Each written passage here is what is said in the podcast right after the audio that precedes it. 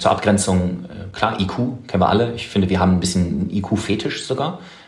Wir erkennen nicht an, dass das nur eine von vielen Intelligenzen ist, ja, die wir brauchen, um effektiv in die Zukunft zu gehen, aber auch einfach effektiv miteinander umzugehen. Dann sind wir eigentlich gleich bei der emotionalen Intelligenz, EQ, ja, miteinander umgehen.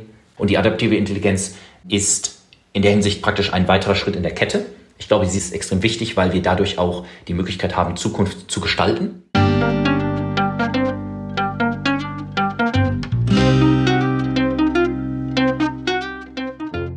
Schön, dass du wieder reinhörst. Ich begrüße dich ganz herzlich bei Ich, Wir alle, dem Podcast und Weggefährten mit Impulsen für Entwicklung. Wir bei Shortcuts laden interessante Personen ein, die uns zu den Themen Selbst, Team und Werteentwicklung inspirieren. Für mehr Informationen zum Podcast und zur aktuellen Folge schau vorbei unter www.ichwiralle.com. In den Shownotes deines Podcast-Players findest du außerdem zusätzliche Infos zum Gast, den Inhalten dieser Folge und zu Shortcuts. Ich bin Martin Permatier und präsentiere dir heute ein Gespräch mit Alex Steffen. Alex Steffen ist Management-Vordenker, Unternehmer und professioneller Vortragsredner. Er ist der Pionier einer neuen Führungskultur, die Veränderungskompetenz ins Zentrum stellt. Mit unkonventionellen Denkanstößen fördert er Agilität und Fortschritt, wo vorher Silo-Denken und Trägheit herrschte. Mit ihm spreche ich darüber, wie unsere Fähigkeit zur Adaption uns hilft, uns selbst zu entwickeln und die uns umgebenden Strukturen zu verändern. Eine entscheidende Variable sieht er im Umgang mit Macht. Bevor das Gespräch beginnt, noch ein kurzer Hinweis zu unseren Angeboten. Auf ichwiralle.com/angebote findest du unsere aktuellen Workshops und Ausbildungen zu den Themen Selbst, Team und Werteentwicklung. Und jetzt wünsche ich dir ganz viel Inspiration und Freude beim Hören. Audio ab.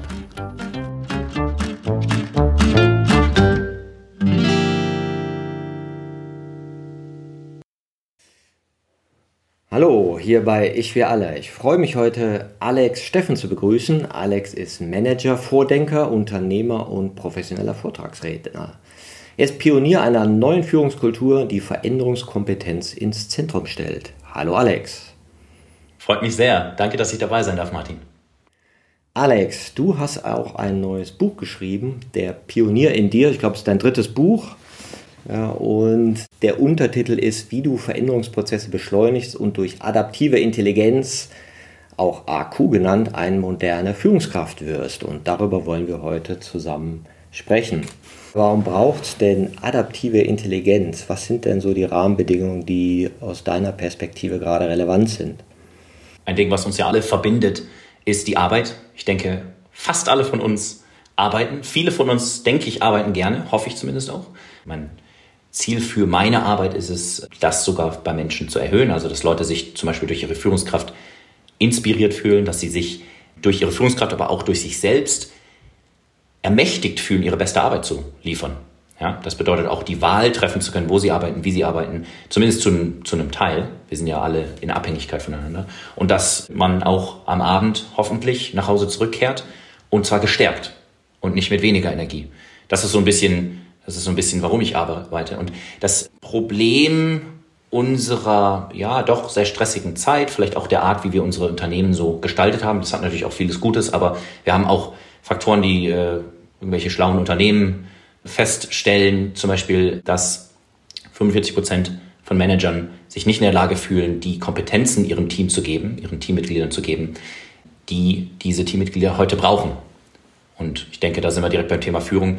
Das sollte vielleicht, also ich habe zumindest den Anspruch, dass Führungskräfte dazu auch fähig sind, Führungskraft als Coach, als Vorbild und so weiter. Und das ist jetzt zum Beispiel eine, Studie von Gartner gewesen.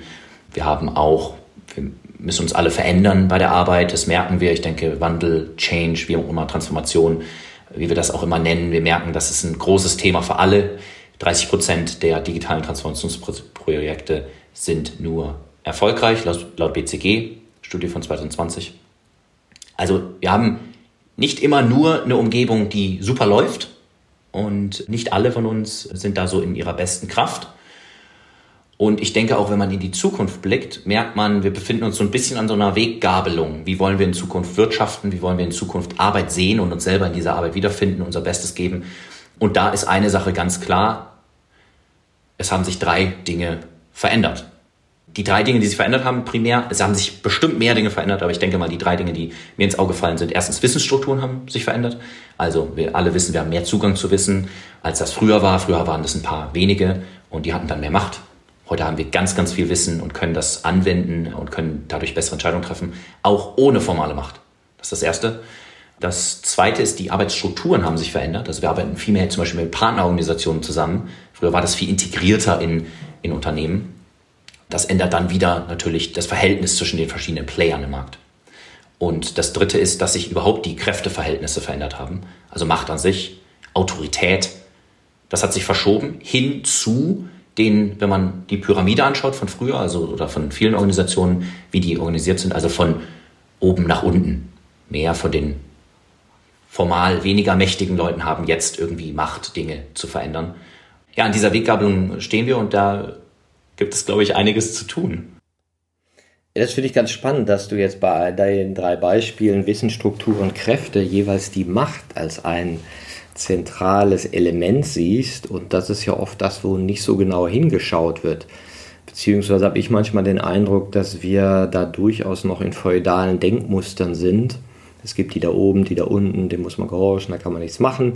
Und eben auch akzeptieren, dass wir vollkommen ungleiche Privilegienstrukturen haben ja, und dass das irgendwie scheinbar auch so dazugehört. Ja, was ist so deine Perspektive darauf? Ja, also ich finde das auch sehr aus der Zeit gefallen. Man muss natürlich da vorsichtig sein in der Hinsicht, dass auch Ergebnisse geliefert werden müssen und bestimmte Leute, die formalen Kompetenzen oder auch die sozialen Kompetenzen haben, Dinge zu entscheiden und sich auch vielleicht bestimmte Arbeitslasten aufbürden. Man nehme jetzt mal irgendwie den Vorstand von irgendeinem großen Unternehmen und merkt, nicht jeder will diese Arbeit tun. Das ist eine sehr schwierige, eine sehr, das sind Risiken, die möchte nicht jeder tragen.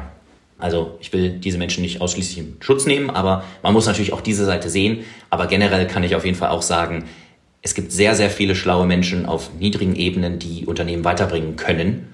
Und denen müsste eigentlich oft ein ähnliches Gehör gegeben werden wie den formal Mächtigeren. Vor allem, weil Macht ja auch das Problem mit sich zieht, dass Leute ein bisschen sich in dieser Macht und dieser Komfortzone der Macht auch ausruhen und wir alle wissen, wir müssen uns weiterentwickeln. Wenn wir das nicht tun, sind wir nicht mehr so relevant. Und das ist das, das Problem, was sich da noch, noch weiter dreht, dass vielleicht die Leute, die aktuellere Informationen haben, nicht die sind, die an der Macht sitzen. Und wenn wir uns weiterentwickeln wollen, in anderen Worten, wenn wir relevant bleiben wollen, wenn wir weiterhin Wert stiften wollen, als Wirtschaftsunternehmen, aber auch als Gesellschaft an sich und wie wir zusammen, äh, ja, wie unsere Dynamik miteinander funktioniert, ich denke, dann dürfen wir Machtstrukturen überdenken und Leuten, die heute noch weniger Macht haben, mehr Gehör geben. Welche Faktoren siehst du denn als entscheidend dafür, dass sich Machtstrukturen in Organisationen verändern können?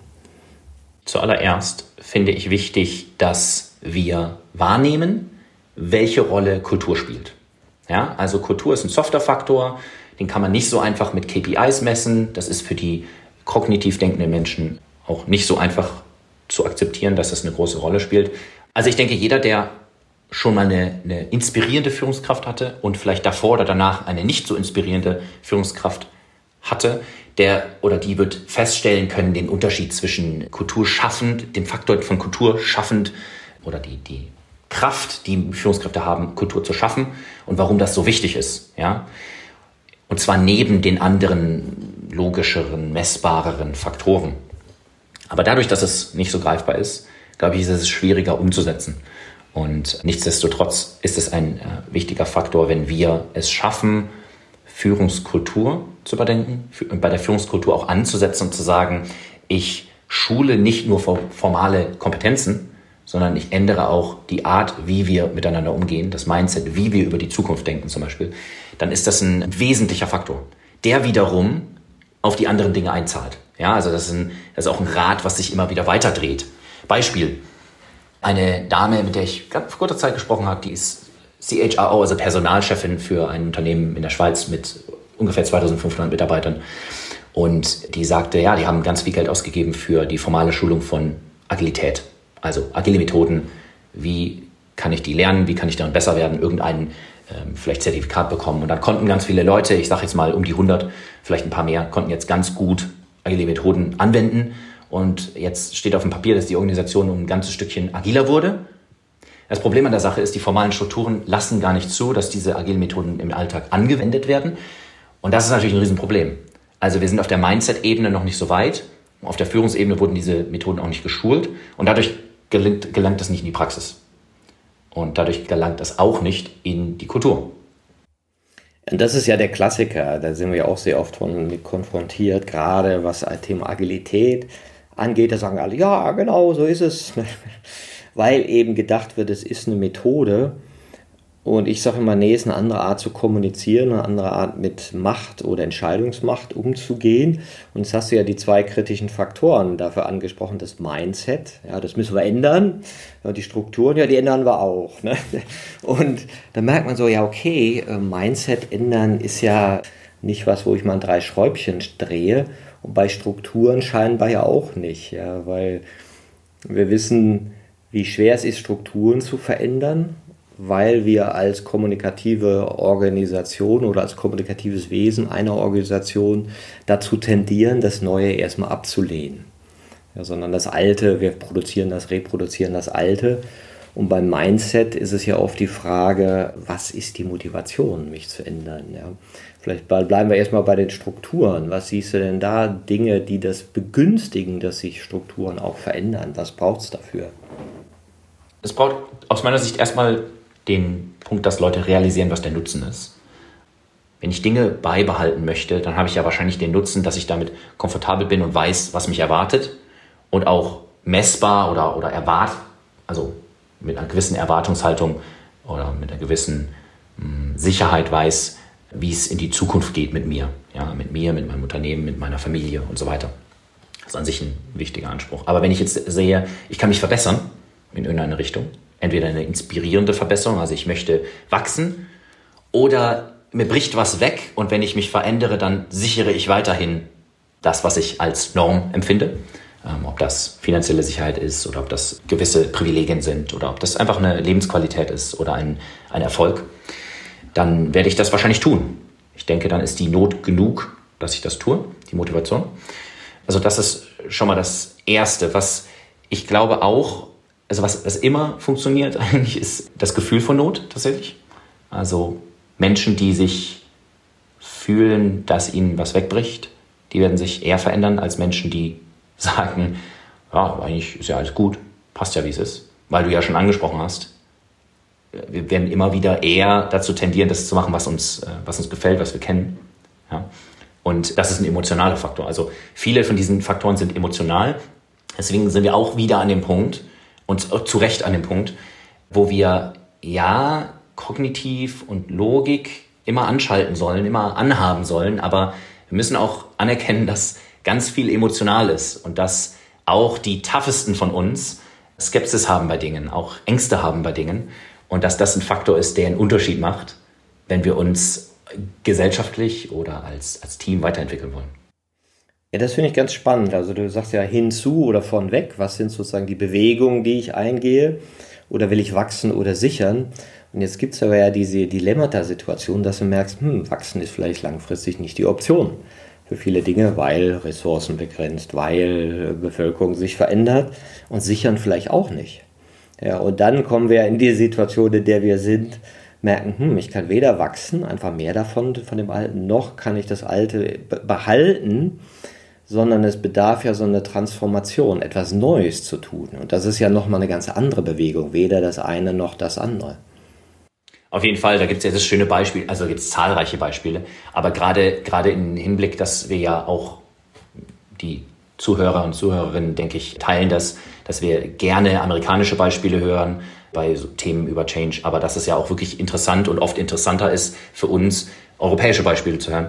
Also äh, da gibt es das, das schöne Beispiel von Victorinox, die Firma, die das Schweizer Taschenmesser erfunden hat und auch irgendwie die Marke und die Idee dessen über, ich würde fast sagen, Jahrhundert, ich weiß gar nicht, wie, wie alt das ist, aber wirklich lange Zeit geprägt hat.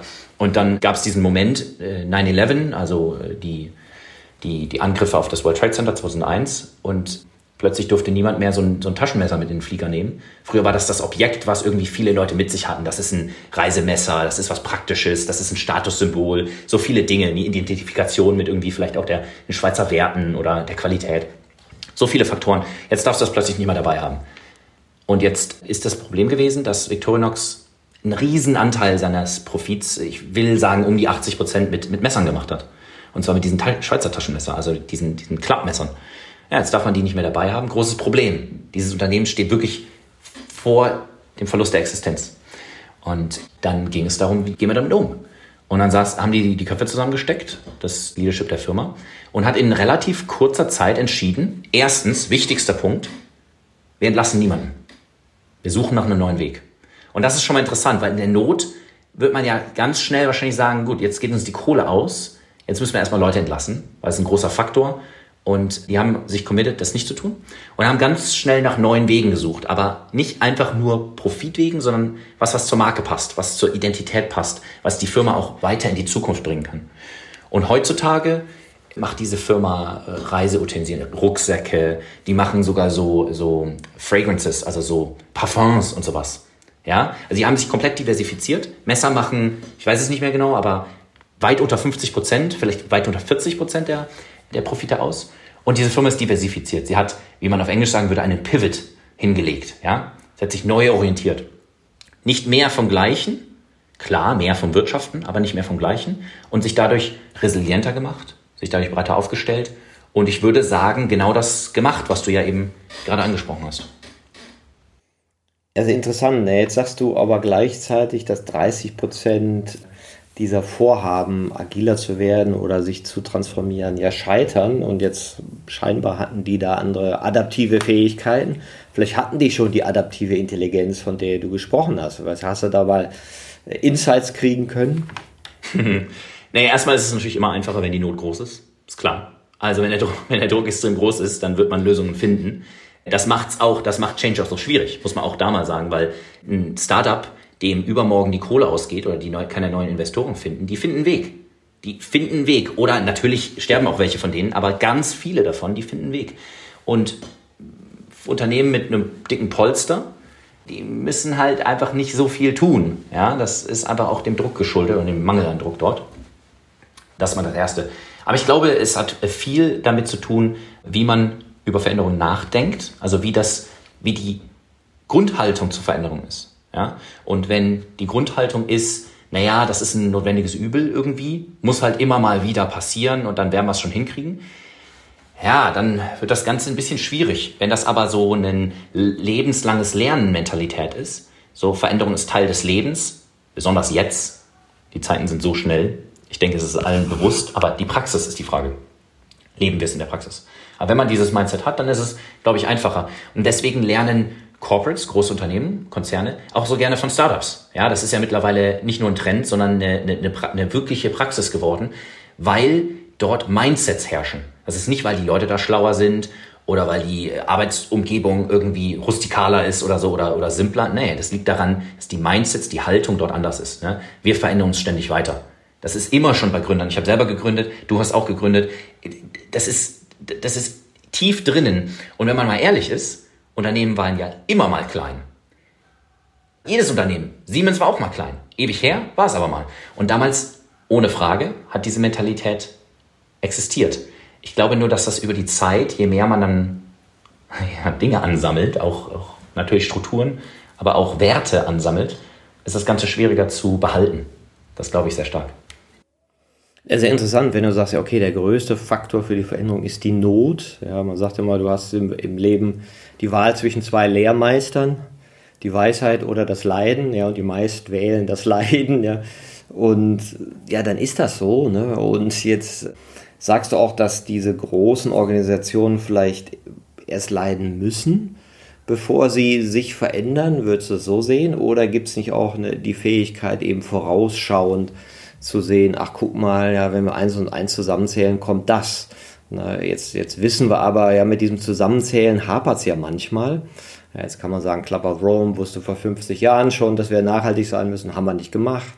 Ja, dass wir uns unabhängig von Energie, fossilen Energieträgern machen müssen, haben wir auch nicht gemacht. Ja, obwohl wir das ja alles wussten. Die Weisheit ist ja auf ganz, ganz, ganz vielen Ebenen da.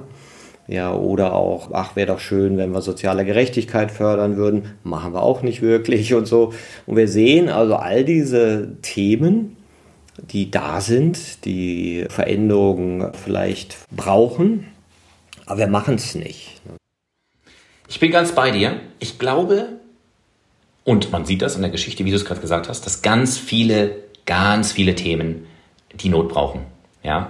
Ich bin trotzdem ein bisschen romantisch und denke und wünsche mir auch, dass es mehr ist, dass wir durch Inspiration, Inspiration einer erstrebenswerten Zukunft, was auch immer das bedeutet. Manche lieben Technologie, manche lieben bestimmte soziale Strukturen, manche haben Ideologien, ähm, ist eigentlich auch egal. Durch irgendwelche Pull-Faktoren, positive Pull-Faktoren und die Identifikation damit, dadurch ja nach vorne getrieben werden und auch zur Veränderung getrieben werden, zur nötigen Veränderung. Und davon gibt es auch viele Beispiele. Wenn man mal guckt, also das bringt mich auch eigentlich direkt zu diesem Faktor, jungen und Kreativen mehr zuzuhören, ja. Weil das sind meistens die, die von, einer inneren, von einem inneren Antrieb heraus irgendwelche Dinge machen wollen. Und da geht es nicht nur um Ökologie. Ja, also man kann auf jeden Fall sagen, dass Apple nicht aus der Not heraus das iPhone gebaut hat. Das ist relativ beobachtbar. Ja, denen ging es super. Die haben einfach das nächste Ding kreieren wollen. Ja, und da gibt es ganz viele interne äh, Insights jetzt, wie das wirklich zustande kam. Der Narrativ ist ja immer, der schlaue Steve Jobs hat's gemacht. Stimmt nicht ganz so. Spielt aber jetzt erstmal keine Rolle. Die waren nicht in der Not, ja, und ganz viele andere Unternehmen waren auch nicht in der Not.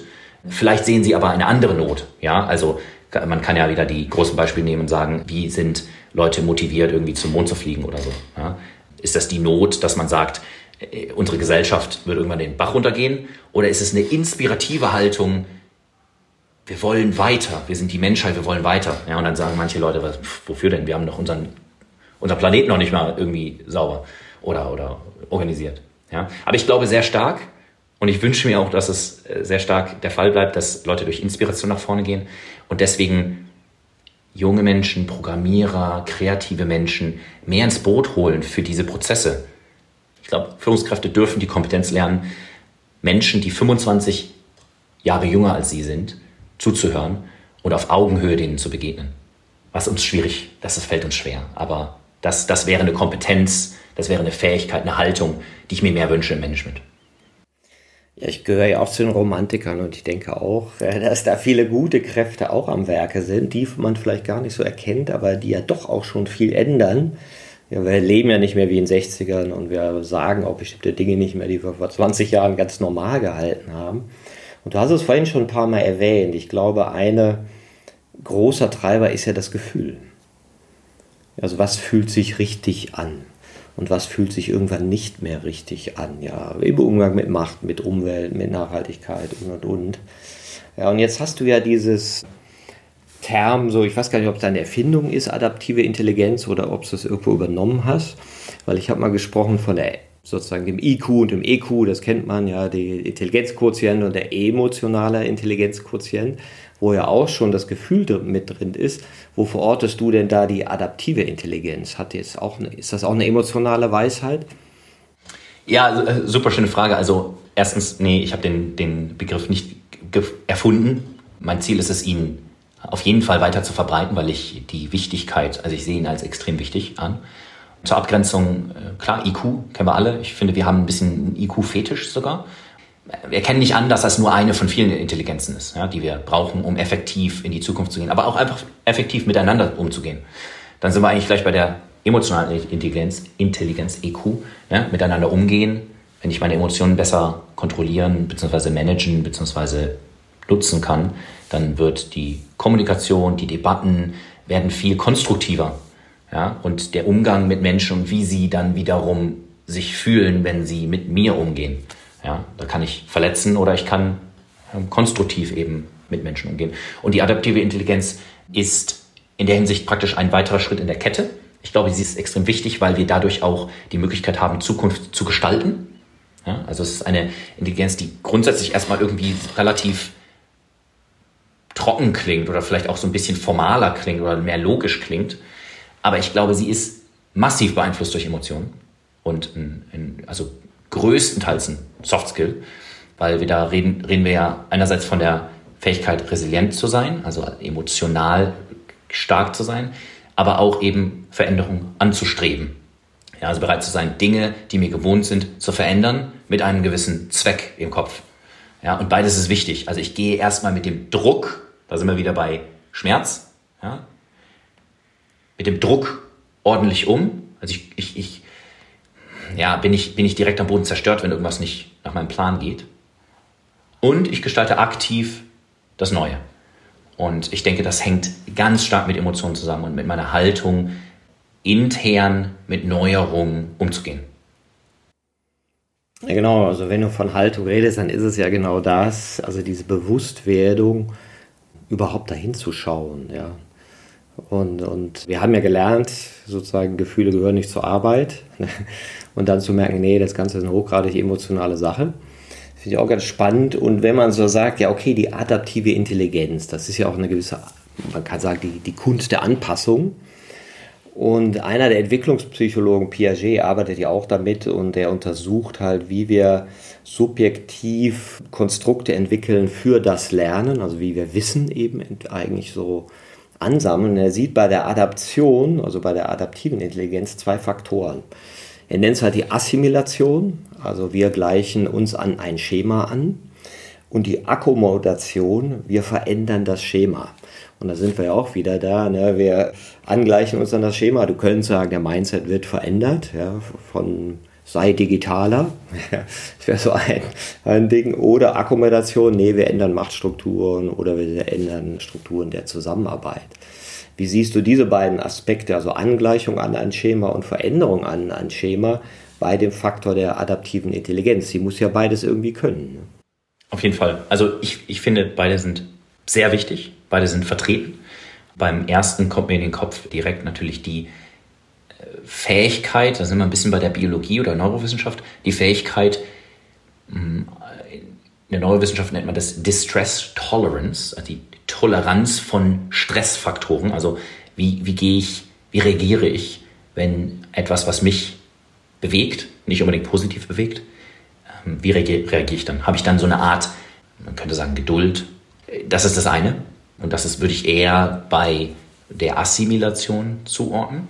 Und dann, je mehr ich davon habe, je mehr ich in, je mehr ich außerhalb meiner Komfortzone mich noch, also noch hantieren kann, noch fähig bin, Antworten zu finden, ohne sofort zu sagen, ne, ist nicht, haben wir immer schon so gemacht. Oder möchte ich nicht. Oder du machst das jetzt so, wie ich das gesagt habe. Oder du bist jetzt ein Gegner von mir, weil du anders denkst. Das ist eine große Fähigkeit, die wir da, da lernen müssen. Und zur Akkommodation, ähm, klar, Schema verändern, Schemata verändern ist ein großes Thema, was dann wiederum uns überhaupt ermöglicht, effektiv in dieser neuen Welt dann auch zu arbeiten und zu denken. Also da ist dann das Leadership im Vergleich zum Management recht relevant, weil ich glaube, Management ist in den meisten Fällen eher das Bewahren von Systemen, beziehungsweise auch das Weiterfahren und das Schauen, dass es weitergeht, das Existierende. Und bei Leadership höre ich mehr raus, dieses, wir gehen in die Zukunft, wir verändern etwas, wir machen etwas mehr so, wie wir es in Zukunft wollen. Ja. Und das sehe ich eher bei der Akkommodation, also aktive Veränderung von Dingen, die wir jetzt anders kennen. Ja. Mhm. Ist ja auch spannend, ja, dass die adaptive Intelligenz sozusagen nach innen wirkt. Ja, du sagtest so, ja, man sagt manchmal Resilienz, also wie, wie kann ich damit umgehen? Ich würde vielleicht sagen, wie groß ist dein Abstand zwischen Stimulus und Response?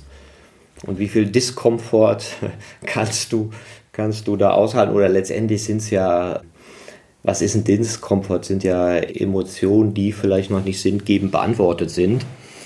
Und ich traf neulich nochmal jetzt Korsen, der ja auch immer von der gehobenen Gestimmtheit spricht. Ja, und die Leute denken immer, gehobene Gestimmtheit heißt, du bist super drauf. Ne? Aber nee, das heißt an sich nur, dass du mit dem, was da ist, so umgehen kannst, dass du so als Existenz erstmal wahrnimmst in dir ne? und dadurch eben diesen Raum hältst. Und Resilienz eben nicht unbedingt heißt, mehr auszuhalten, ja, sondern vielleicht mehr zu halten. Mm, mhm. Ja, gefällt mir sehr gut. Gefällt mir sehr gut. Ja, dieses, das klingt auch direkt mehr ermächtigend. Weil aushalten klingt so, naja, ich zwinge mich jetzt dazu, dass irgendwie noch, wie bei einem Schmerz, ne? ich halte das jetzt irgendwie aus, bis ich dann irgendwann eine Tablette brauche. Und das zu halten ist irgendwie zeugt von Stärke, zeugt von Überzeugung. So, so empfinde ich das. Naja, wir, wir sprechen ja jetzt immer von der Erweiterung der Haltung. Also, dass du ein inneres Gefäß hast, was einfach größer ist und eben nicht sofort nur Ja-Nein-Antworten hat, sondern sagt Ja, Nein, vielleicht und könnte auch sein, könnte auch sein. Das ist ja auch so eine Form der Adaption, ja, mit der Vielheit besser umgehen zu können. Ja, und zum Thema Strukturen verändern, beziehungsweise Akkommodation, da laufen wir dann direkt in konkrete Probleme, ja. Also nehmen wir mal ein Beispiel aus, der, aus dem Alltag, damit wir auch sozusagen auf die Ebene gehen, wo er sagt, ja, wie mache ich es denn, denn dann?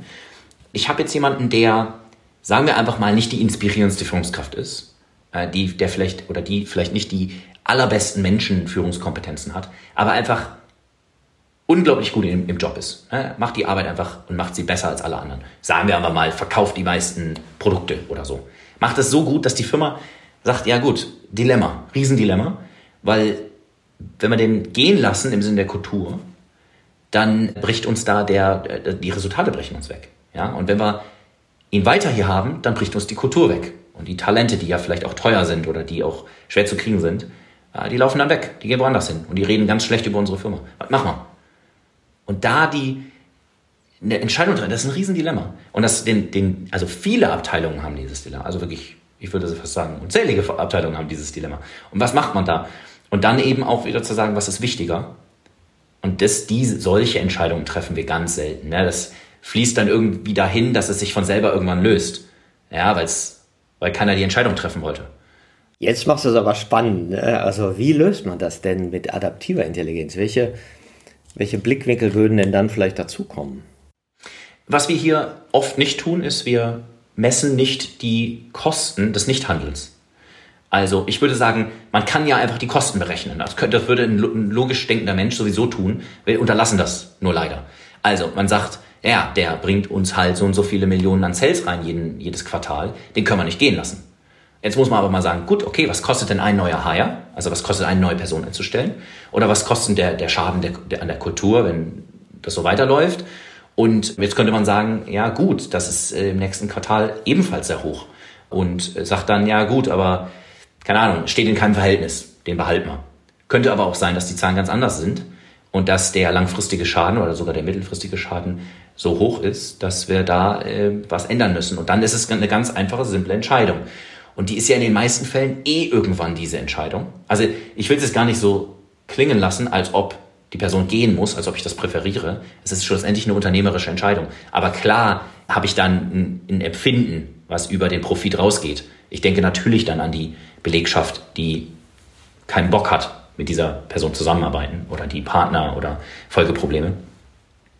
Aber ich denke schon, dass man das, dass man diese Kosten des Nichthandelns berechnen kann und dann eine fundierte Entscheidung treffen kann. Und das tun wir in den meisten Fällen nicht. Na, dann ist der Experte einfach der Experte. Ja, ist eine interessante Perspektive, weil Kultur wird ja nicht als Asset gesehen, also ein Kostenfaktor, Kostenträger, aber auch etwas, das zum Gewinn beisteuert, sondern es ist ja irgend so ein abstraktes Irgendwas, was wir da haben, in das wir vielleicht auch nicht gezielt investieren. Ja, wir investieren nur in, in die nächste Ebene, zum Beispiel so Dinge, die wir irgendwie begreifen können, wie Employer Branding. Ja, und dann wird das ganz cool vermarktet und so. Und wir, es hat man ja auch ständig, wenn man mit Leuten redet, die irgendwie sich richtig gefreut haben auf ihren nächsten Traumjob und gesagt haben, mit denen wollte ich schon immer arbeiten und das ist genau meine Rolle und mein Gehalt und alles gut. Und klingt Hammer, weil die, das Employer Branding auch gut funktioniert hat. Und dann fangen die da an und man denkt, man, die Person sagt wortwörtlich, die wollen hier, dass ich nur abarbeite das ist alles eine Lüge. Also, das ist auch, ist wirklich nicht selten. Und natürlich ist man dann enttäuscht. Ja, aber wir reden von einer Employer Brand, weil man das wiederum irgendwie messen kann, weil wir es gewohnt sind, Marketingmaßnahmen zu messen und irgendwelche Feedbacks einzusammeln. Und dann wieder die Kosten des Nichthandels. Ne? Wie enttäuscht ist eine Person und wie redet eine Person, die nicht nur, also die sich für doof verkauft, mit ihrem Traumjob, sagen wir einfach mal, machen wir es mal ein bisschen extrem, für doof verkauft fühlt, schnell ausscheidet, sagen wir einfach mal vor, der Probezeit, vor Ende der Probezeit ausscheidet und dann natürlich all ihren, nehmen wir einfach mal an, Top-Talenten, Freunden und Freundinnen erzählen, ja, da brauchst du nicht arbeiten. Die machen Quatsch. Das ist auch ein Kosten, die wir nicht berechnen. Klar, das ist jetzt alles dramatisiert, aber das ist Alltag, muss man schon sagen. Ja, du sagst ja auch, es ist so eine entscheidende Perspektive darauf zu entwickeln, für was für Geld benutzen wir eigentlich für Weiterentwicklung. Mhm. Ja, vor allem die Weiterentwicklung dann wieder der kulturschaffenden Führungskompetenzen. Ja, also ich sage gerne drei Ebenen im Prinzip, die, die mir da wichtig sind. Also ich denke, was wichtig ist, die emotionale Intelligenz vor allem nach innen. Also klar, emotionale Intelligenz hat auch was zum Thema, wie kommuniziere ich mit Menschen. Ich denke, hier ist nach innen ganz wichtig. Also kann ich als Führungskraft zum Beispiel also habe ich einen starken, ein starkes Ziel, das wiederum teilbar ist. Ja, und, und dieses Ziel ist nicht nur, dass ich vehement das verteidige, was ich mir aufgebaut habe. Ja, oder habe ich auch so eine Art, so eine Präsenz. Ja, also so eine, so eine Art etwas, was andere inspiriert, einfach wie ich auftrete. Oder bin ich ein, ich nenne das gerne Possibilist, ne, nicht, ein, nicht ein Pessimist, nicht ein Optimist, das haben wir immer diese Diskussion. Dann gibt's den, dann gibt's den Schlauen, der immer sagt, ja, ich bin ein Realist. Ja, okay, dann bist du halt ein Realist, cool. Aber ich, ich denke immer so in die Richtung, so dieses, was auch andere anspornt, ist dieses Possibilist, also im Sinne von possible auf Englisch. Es ist möglich. Das macht mir nicht alles ideal oder so, aber man, man ist in diesem Raum, dass ich sage, ich muss mich nicht mal direkt gegen alles wehren. Ja. Kennst du David Eagleman, den Gehirnforscher? der die Religion der Possibilitarians erfunden hat? Ah, das habe ich bestimmt schon mal gehört.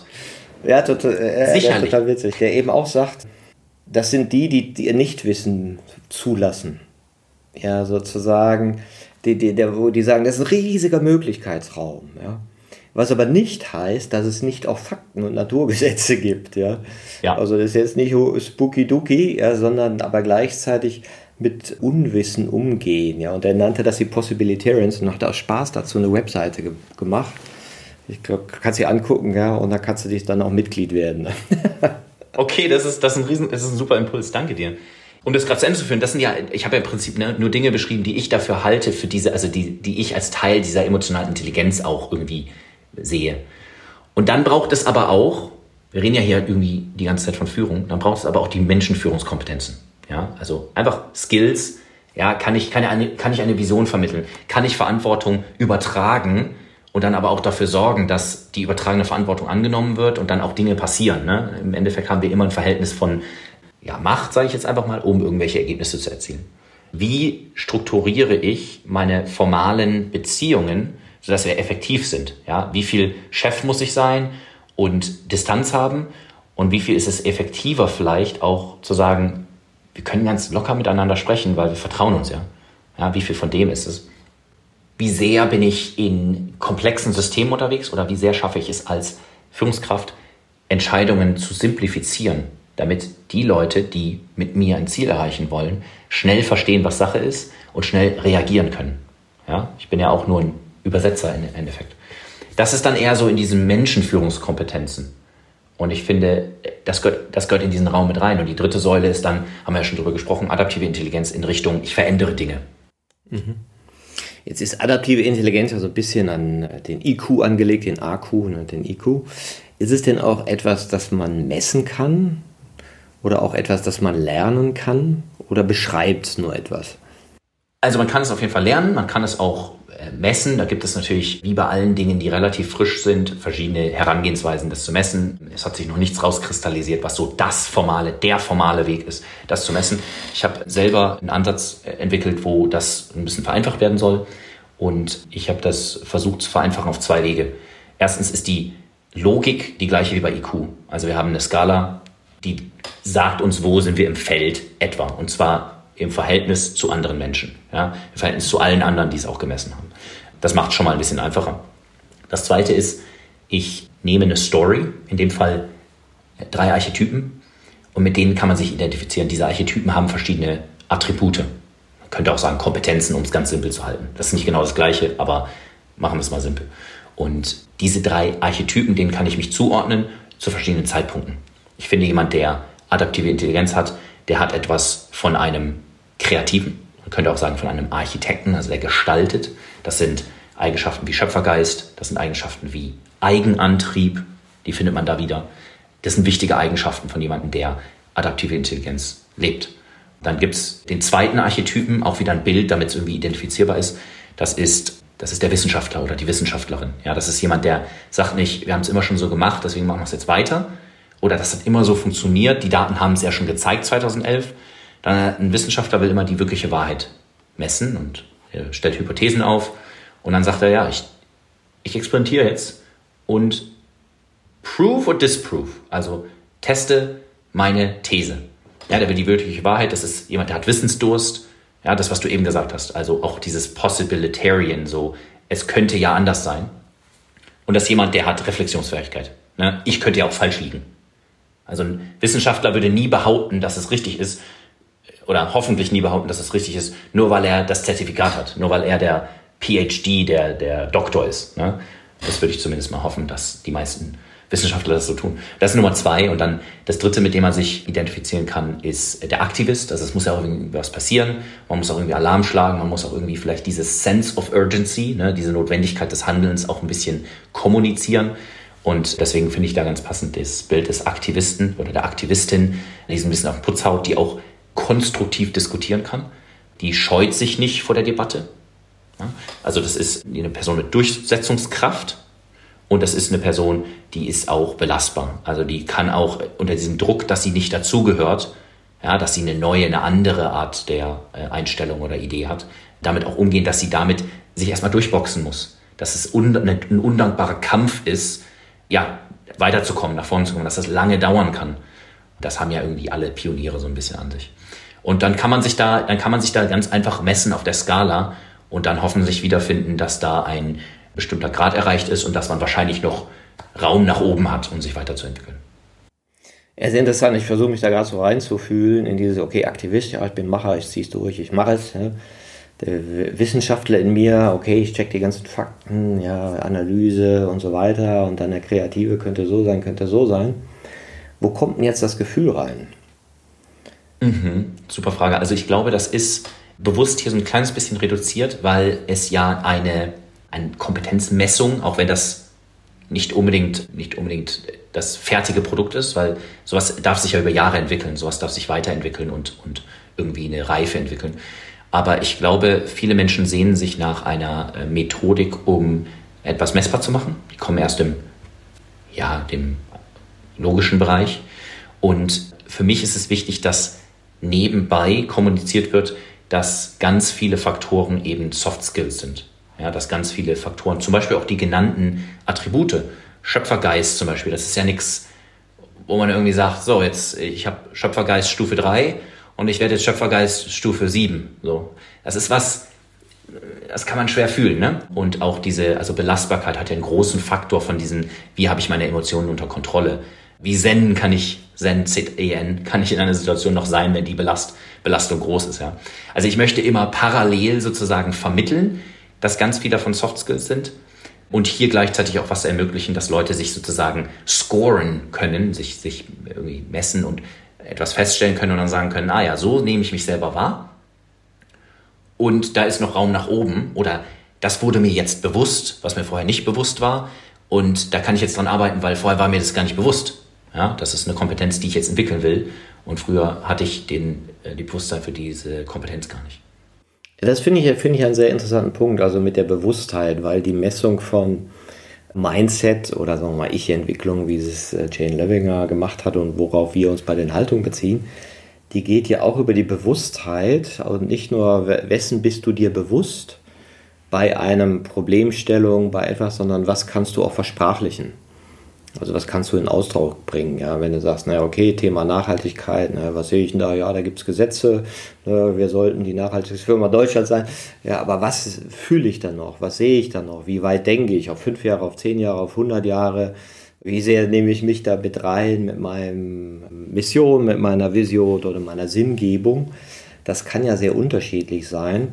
Und die messen das ja, indem sie schauen, wie komplex ist dein Konstrukt sozusagen, wie komplex ist dein, dein Lösungskonstrukt oder Deutung der Phänomene. Und was taucht da drin auf und was noch nicht. Und da kann man halt sehen, mit wachsender Reife taucht mehr auf. Und da könnte ich mir vorstellen, das ist ja vielleicht auch so ein Ansatz für die adaptive Intelligenz. Oder es gibt ja auch Forschung dazu. Ich glaube, du arbeitest ja da auf Grundlage von Leuten von Stanford, die das ja auch untersucht haben, glaube ich. Was haben die denn erforscht, was diese Qualitäten ausmacht von adaptiver Intelligenz? Ja, da ist man ganz schnell natürlich in der, in der Biologie, weil man da auch Systeme sieht, die adaptiv sind. Ja, ob das zum Beispiel, also ganz simples Beispiel hat man alles bestimmt schon mal in einem Tierfilm gesehen. Ameisen, die keine Wassertiere sind. Und wenn jetzt irgendwie eine Flut kommt, dann gruppieren sich irgendwie 15.000 Ameisen und schützen die als Plattform auf dem Wasser und schützen die Königin, so, weil das halt das Überleben des Stammes bedeutet, ja. Und die können sich da halt adaptieren, ja. Also Biologie ist klar, Bionik ist auch ein Begriff, den die meisten von uns kennen. Also man kann von der Natur ableiten intelligente Systeme oder Organismen. Und dann ist man in der Neurowissenschaft, spreche ich auch regelmäßig oder lerne auch, zum Beispiel interviewt den äh, Andrew Huberman von der Stanford Universität, Neurowissenschaftler, und der, der dann eher in den Bereich Resilienz bzw. auch Response geht. Also das, was wir eben angesprochen haben. Wie kurz ist meine Zündschnur oder wie gehe ich mit Belastung um? Das sind große Faktoren. Um dann dahin zu kommen, dass man sagt, die Verhaltenswissenschaft sagt dann, wie bringe ich es anderen bei oder wie übertrage ich das, damit wir gemeinsam uns entscheiden, wie bauen wir, und jetzt sind wir wieder so ein ganzes Stück im Kreis zurückgekommen zu dem Punkt, was du eben sagtest, wie schaffe ich es, das Wort war Akkommodation, wie schaffe ich es, gemeinsam mit anderen, nicht als Autokrat, sondern als Gestalter, ein neues System zu bauen, was uns allen mehr hilft. Ja? Was entweder relevanter ist oder in der Zukunft robuster ist oder uns allen besser gefällt oder irgendeine Ideologie von der zukünftigen Welt halt erfüllt, sage ich jetzt mal. Ja. Ich finde es spannend, also der Neurobiologe Umberto Maturana, ja, der auch bekannt ist so als einer der Vertreter des radikalen Konstruktivismus und sehr viel die Grundlagen auch für die Systemtheorie mit erforscht hat, der hat ja gesagt, dass diese Fähigkeit der Adaption oder zwei große Kräfte gibt, warum wir uns als Menschen entwickelt haben. Und er sagt, das ist die Liebe und das Spiel. Mhm. Die Liebe, die immer wieder Lösungen sucht, die dann doch gemeinschaftsfördernd sind. Also jeder Krieg hört auf und dann geht es doch irgendwie weiter und dann merkt man doch, nee, so ist besser, so ist schöner. Und das Spiel, weil es auch so diese Fähigkeit, also das Spielen ist der Raum, wo wir mit Ungewissheit am besten umgehen können. Und das fand ich einen interessanten Denkansatz, dass, weil wir hassen ja Unsicherheit, ne, wir wollen ja immer irgendwie wissen, wie geht es weiter, wie geht es weiter. Nur im Spiel finden wir das spannend. Lass mal gucken. Ja. Ich höre da noch was raus. Und zwar unseren, unser gesellschaftliches Defizit, diese zwei Gruppen von Themen oder auch überhaupt softere Themen zu akzeptieren. Ne? Wir sind eher stärkere Führer oder Führungskräfte oder, oder Manager, wenn wir am besten keine Emotionen zeigen oder weniger, keine Schwäche zeigen.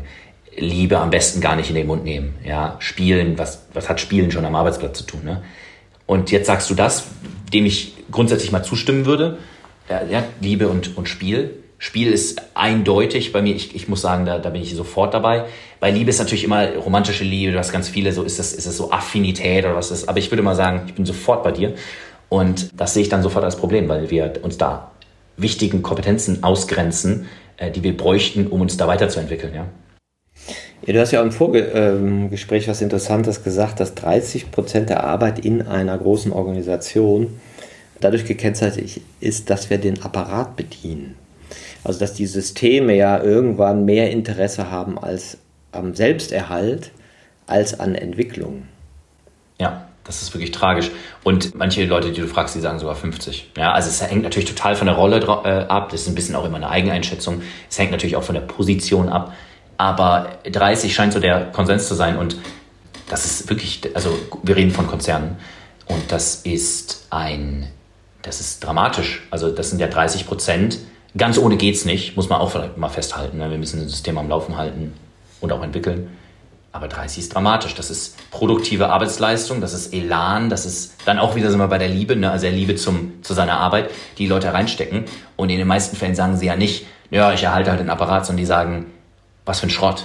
So, das muss gar nicht sein, das kann schon lang automatisiert sein. Oder wenn der das anders entscheiden würde, dann könnten wir es viel einfacher haben. Ja, Beispiel, groß, relativ große Organisation, alle interne Kommunikation an Mitarbeitende muss immer an ein oder zwei Kommunikatoren, Menschen, ich kenne die Rolle nicht genau, an, an zwei Leuten vorbei, die sozusagen prüfen und alles Normen. Ja? Normen meistens auf Design und Layout. Wir sind im Jahr 2022. Jeder Mitarbeiter, jede Mitarbeiterin könnte geschult werden in einem einfachen Do-it-yourself-Tool, ja, so Canva oder so. Das, die meisten Unternehmen kennen das. Ja, da kann man einen Account machen für ganz wenig Geld. Und dann, wenn man was intern kommunizieren muss, dann arbeitet man das selber ab. Das wird irgendwie in Minuten schneller gemacht. Das Problem war davor, dieser Stau an Kommunikation und dieses Bottleneck, dieser Flaschenhals, bedeutete, dass das zwei Wochen dauerte, bis eine interne Kommunikation bei denen durch war. Da, fang, da brauchst du ja gar nicht mehr anfangen. Ganz viele Sachen sind ja da schon lange über den Tisch. Ja, und dann wird das halt nicht kommuniziert. Und wenn wir nicht kommunizieren, das haben wir alle schon begriffen, dann haben wir ein Problem in der Organisation. Ja, und dann kannst du das reduzieren von zwei Wochen auf 20 Minuten theoretisch. Und dann könntest du noch einen kleinen Check einbauen irgendwie, dass das automatisch irgendwie nochmal gegengecheckt wird. Oder dass die Person jetzt nur noch die fertig gemachten Arbeiten checken. Und dann hättest du das in Windeseile, hättest du tatsächliche Agilität oder Geschwindigkeit zumindest mal geschaffen. Ja, und das wird aber nicht angegangen. Ja, weil das da irgendwie dieses Bottleneck braucht. Du könntest ja was viel Radikaleres noch machen. Vertrauen.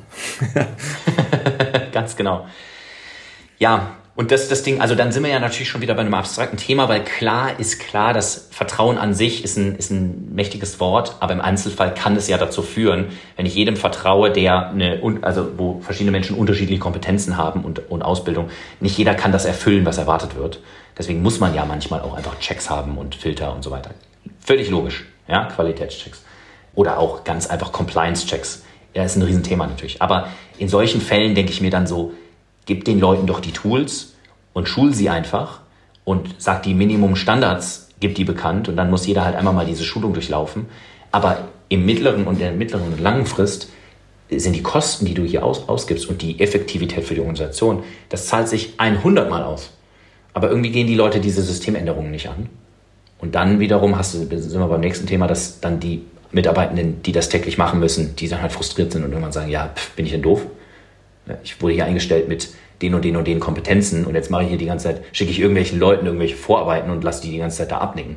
Was soll das? Ja. Deswegen sage ich immer, wenn du in eine Organisation gehst und irgendwie sagst, ah, lass uns transformieren, sagen alle, super Idee, ja, haben keine Zeit. Mhm. und da einfach mal mit einer Not-to-Do-Liste anzufangen. Und ist, da wird es immer sehr kreativ. Und du sagst ja auch, dass sehr viel Intelligenz im mittleren Management hängt. Das ist ja der Klassiker. Ne? Da ist die Wahrnehmung für die Kundenbedürfnisse, Mitarbeitendenbedürfnisse größer und kommt aber nicht weiter. Wie hilft denn da adaptive Intelligenz? Ja, also auf mehreren Ebenen. Ich würde ansprechen auf jeden Fall die Debattenkultur. Ja? Also ist es uns möglich, eben haben wir ganz kurz was dazu gesagt, ist es in unserer Kultur verankert, dass ein Top-Manager mit einer kurz, vor kurzer Zeit eingestellten Kraft, 25 Jahre jünger, kommuniziert, sich austauscht. Man könnte auch sagen, Reverse Mentoring betreibt. Ja?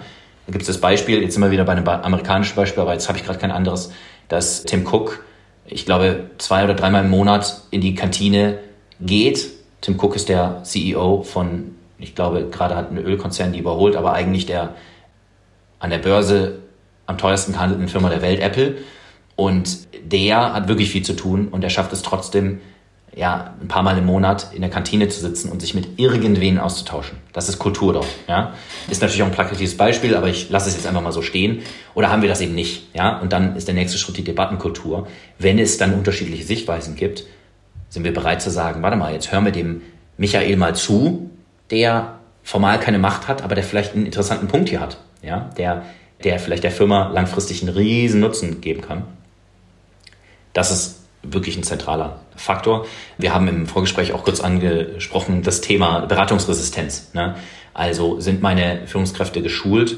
Weil das ist ja, da, da fangen wir ja an zu sagen, irgendwo ist ja da die Linie, wo man nicht durchkommt ja, wo man vielleicht eine super Idee hat, wo man sich vielleicht auch woanders schon umgeguckt hat, gebenchmarkt hat, gesehen hat, das funktioniert super gut und könnte den Prozess massiv verbessern. Zeit sparen, Geld sparen. Viele Mitarbeitende haben ja dieses Intrapreneurship eigentlich schon in sich drin. Die wollen die Organisation weiterbringen, selbst wenn es für sie kein höheres Gehalt bedeutet oder so. Die wollen das wirklich einfach intrinsisch machen.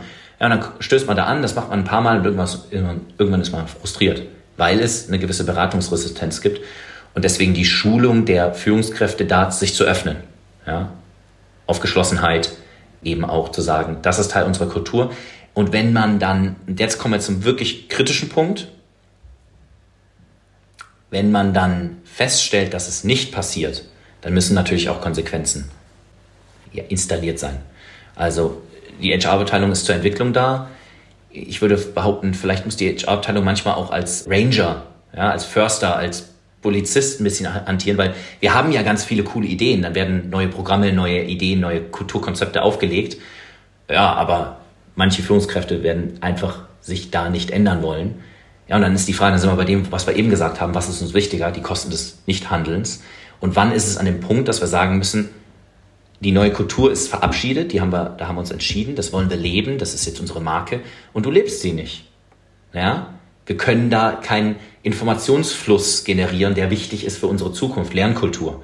Du bist eine Hürde hier, bitte änder das oder geh. Es ist eine ganz schwierige Debatte, aber irgendwo müssen wir das, glaube ich, installieren, weil sonst, sonst sind bestimmte Blocker, die uns dann nach unten ziehen, sage ich jetzt mal. Wobei wir da wieder da sind, wo wir angefangen haben. Sehr spannende Frage. Wer hat die Macht, das zu tun? Ja, wenn du guckst, wer kommt in eine Konzernspitze, wie passiert das? Es hatten wir ja gerade einen Abgang von jemandem, wo man gesagt hat, großer Konzern, ja, der war nicht kooperativ, das war ein Einzelkämpfer, er war auch mehr Teamgeist, auch interessant, ja, wie sich da vielleicht der Blick wandelt und von anderen wiederum, das kenne ich ja auch, so eine Organisation macht sich auf dem Weg der Agilität, dann kommen wirtschaftliche Probleme jetzt durch Lieferketten und so weiter. Und die sagen, nee, mit der Agilität war nichts, Zahlen gehen runter, das ist der Beweis, und holen sich einen Finanzbesen, ja, der sagt, Abbruchkriterien für Agilität festlegen, was machen eigentlich diese ganzen Agile Coaches, die fakturieren doch nichts, äh, weg damit. Ne? Das ist ja auch, auch etwas, was man sehen kann und das ist ja ganz interessant wer hat eigentlich die Macht darüber zu entscheiden, was wie sanktioniert wird? Hm. Ja, wichtiger Punkt. Da hat man ja auch das Beispiel von Microsoft, die sich ja wirklich verändert haben in den letzten 15, 20 Jahren. Wir hatten eine, da eine Kultur von, ja, einfach sehr traditionell, Power, wir sind die Größten und so. Hat ja auch funktioniert für ein paar Dekaden. Und als der Wechsel in der Spitze war, mit Satya Nadella, hat sich dort die Kultur radikal geändert. Ja, und zwar aus meiner Sicht zu einem positiven. Außerdem hat sich die Marke natürlich krass zum Cloud-Geschäft hin äh, aufgestellt. Das war vorher seine Rolle, Satya Nadella. Also da würde ich sagen, das ist auf jeden Fall ein inspirierendes Beispiel für, natürlich auch wieder ein Konzernbeispiel Software USA. Trotzdem ein inspirierendes Beispiel, wie da, Positivbeispiel. Da war das, denke ich mal, oder ich weiß es nicht genau, aber nicht aus einer großen Not heraus oder Konsequenz, sondern die wollten das halt machen. Vielleicht haben sie auch registriert, dass die Kultur davor halt eben ja, zum Tode verurteilt war oder zum, zum Scheitern, könnte man sagen. Ja, oder sie hatten genügend adaptive Intelligenz, dass sie nicht gewartet haben, bis sie totale Not sind. Ne? Auch interessant. Ja, ja. Und das muss man mal sagen. Hier reden wir auch von einem Pivot. Hier reden wir auch wieder von einem Beispiel, das sich ähnlich, das ähnlich ist wie bei dem von Victorinox, weil das Geschäft waren ja Lizenzen. Ja, wir haben verkaufen CDs mit Microsoft, keine Ahnung, Office oder Microsoft, wie auch immer die Produkte alle heißen. Verkaufen das an so viele Leute wie möglich, ist das hauptgenutzte Softwareprodukt der Welt. Cool, verkaufen wir ganz oft. Ne? Und dann kamen die ersten Cloud-Produkte. Da hat jeder noch gesagt, so, Cloud, was willst du von mir? Kann das die Zukunft sein? Viele, viele Zweifler. Und Satya Nadella hat gesagt, das ist die Zukunft. Wir machen jetzt eine, eine radikale Veränderung in die Richtung Cloud oder wir sind nicht mehr da. Ja, und jetzt sieht man das Resultat davon, zum Glück für Microsoft pro Cloud. Profite über die Cloud sind natürlich um weites höher, also um ein riesiges höher als die Lizenzverkäufer heutzutage. Ja, das war nötig. Also bei weitem, ich, ich weiß gerade die Zahl nicht, aber ein Großteil der Profite geht über das Cloud-Geschäft. Ähm. Spannend. Alex, was machst du eigentlich, wenn du keine Bücher schreibst und keine Vorträge gibst? Der Konsum von Büchern ist auch ein großes Thema bei mir. Wäre auch wahrscheinlich komisch, wenn nicht. Das ist auf jeden Fall ein großes Ding. Ich pflege auch weiterhin das, was ich ja, beim Start meiner Karriere oder in, in den 20ern irgendwie gepflegt habe. Und zwar immer wieder aus der Komfortzone raus. Bei mir ist es im Fall von Reisen Ich versuche mich da sehr zu bilden. Ich habe in vielen Ländern arbeiten dürfen, auf drei Kontinenten und habe da ganz, ganz viel rausgezogen, was auch Führungskultur bedeutet. Also da in diese Richtung bilde ich mich auch weiter. Sehe ich irgendwie aber auch viel als so Persönlichkeitsentwicklung. Also das ist irgendwie, könnte ich mal sagen, auch ein Hobby von mir. Also um jetzt nicht nur die karrierebezogenen Dinge zu nennen. Aber ja, ich bin sehr, sehr gerne in, in verschiedenen Kulturen unterwegs, um mich da natürlich zu entspannen, aber auch zu bilden. Ja, also das, ich würde schon sagen, dass Entwicklung nicht nur meine Arbeit ist, in dem Fall Entwicklung von anderen Personen, dass die Entwicklung auch bei mir ein, ein, großen Faktor, ein großer Faktor ist, ein großes Hobby, ein, große, ja, ein großer Anspruch ist. Und das deckt sich auf jeden Fall. Was war so das eines der letzten oder ein Beispiel, was du in letzter Zeit gemacht hast für deine Persönlichkeitsentwicklung, was vielleicht inspirierend ist? Ich habe einen Kurs belegt vom Massachusetts Institute of Technology, MIT. Sehr interessant, ein Leadership-Kurs, den ich sehr schätze, weil ich glaube, man kann sich immer auch weiterbilden in einerseits, weil es Institute gibt, die einem bestimmt noch was beibringen können. Also erstens, das ist eindeutig der Fall gewesen. Zweitens auch, weil es interessant ist zu sehen, wie andere Leute herangehen, vor allem aus, ja, in dem Fall aus einer Institution, die es seit über 100 Jahren gibt und dadurch halt einfach eine andere Herangehensweise hat an Lehre, an den Anspruch, Qualität in der Lehre zu, zu haben. Ja, das, das habe ich für mich getan und das ist mir sehr, sehr viele, hat mir meine Augen geöffnet in sehr viele Richtungen. Das war toll. Und ja, das ist für mich auch ein, eine Praxis, immer wieder irgendwelche Kurse, irgendwelche Seminare, irgendwelche Programme, Retreats zu besuchen, um auf der persönlichen oder professionellen Ebene immer weiter zu wachsen. Und du berätst auch direkt Organisationen, ja? Genau, also meine Hauptarbeit ist es, Vorträge zu geben. Da geht es natürlich ein bisschen um Wachrütteln, da geht es um Inspiration, da gibt es um neue Beispiele zeigen, die Leute noch nicht kennen. Ähm, da geht es um Methoden teilen. Ähm, und in vielen Fällen haben Leute dann den oder Unternehmen dann den, den Bedarf, dass das auch umgesetzt wird. Und da geht es dann in die in Projekte, wo es um die Umsetzung geht. Zum Beispiel äh, das Thema Orbit-Organisation, das war mein vorletztes Buch. Und dann eben auch wie trainiere ich Führungskräfte, welche Themen sind wichtig in Zukunft für Führungskräfte, vor allem welche Kompetenzen. Und da geht es dann um Schulungen, um Tagesseminare. Ähm, und jetzt kommt die Akademie zu dem Thema raus. Also ich bleibe beschäftigt. Sehr schön. Wenn man adaptiv intelligenter werden will, hast du noch einen letzten Tipp für uns? Ja, also ich glaube, wir haben es gerade schon gesagt, immer an sich arbeiten. Ich nenne das auch im privaten Kontext oft Bubble Hopping. Ja, wir sind ja immer in unserer eigenen Blase so drin. Das ist die Komfortzone, so kann man es auch nennen, aber die gleichen Leute, die gleichen Mindsets, die gleiche politische Ausrichtung, das gleiche Essen. Wir möchten ja schon, wir haben es eben angesprochen, irgendwie schon die Dinge, die uns so komfortabel fühlen lassen. Ja, und ich glaube, sowohl zum Thema Resilienz als auch zum Thema aktiv, gestalterisch, ja, aktiv werden, Neues machen, ist es gut zu sagen, ich, ich gebe mich in Räume, wo Leute anders sind wo Systeme anders sind. Und lass mich einfach hoffentlich inspirieren. Das ist vielleicht zu Beginn nicht immer ganz einfach, aber hoffentlich lerne ich was. In den aller, allermeisten Fällen lerne ich ja was, wenn ich mich mit Leuten unterhalte, die einfach anders denken und dann halt aufgeschlossen sein, diese Debatte auch zu führen und zu sagen, ich nehme mal ganz kurz die andere Perspektive ein und denke einfach mal kurz, dass es wahr sein könnte. Ja? Und dann ist man ja meistens schon ein Stückchen aufgeschlossener. Vielleicht muss man dann auch nicht sein Leben lang an deren Perspektive glauben. Aber man kann ja mal kurz probieren. Und ich glaube, das, das hilft sehr. Also das, ist, das wäre so mein Tipp. Jede in, im Alltag Gelegenheit nutzen, solange man die Kapazität und die Zeit dafür hat, sich da einfach mal ein bisschen aus der eigenen Bubble rauszubewegen. Danke, Alex, für diese wunderbare Inspiration und äh, deine Einblicke in dein Buch Der Pionier in uns oder Der Pionier in dir heißt es. Ja? Genau.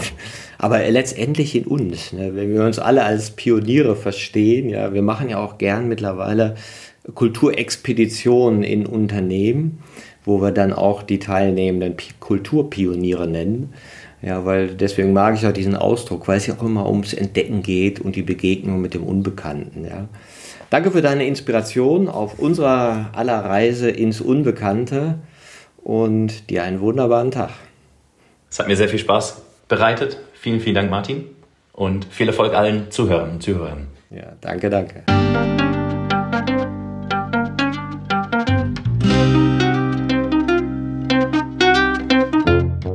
Das war eine Folge von Ich, wir alle, dem Podcast und Weggefährten mit Impulsen für Entwicklung.